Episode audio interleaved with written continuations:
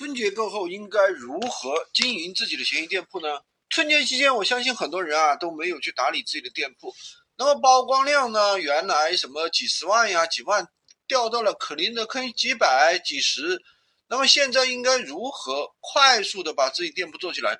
第一个呢，你首先必须要了解这个平台的算法。闲鱼给到每个商品的推送的周期其实是有限制的，如果在这个周期内你的商品能够卖爆卖爆就爆单了，说明你这个商品不仅能够，那如果你的商品啊不出单，那你这个商品不能出单，那说明你的商品以后出单的概率其实也很小了。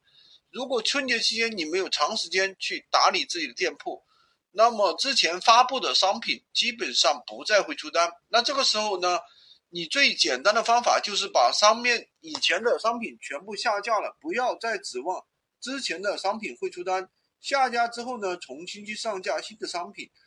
观测自己的商品的数据，然后呢，有针对性、有选择性的去做推广，这就是春节之后你